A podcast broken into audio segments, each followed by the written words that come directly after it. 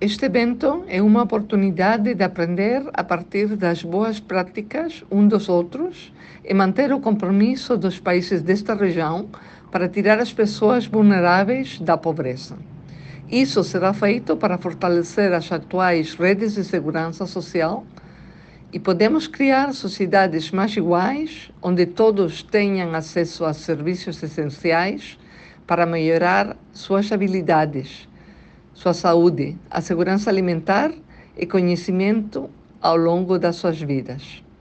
Dessa forma, cada criança, cada pessoa pode atingir todo o seu potencial e construir nosso capital humano.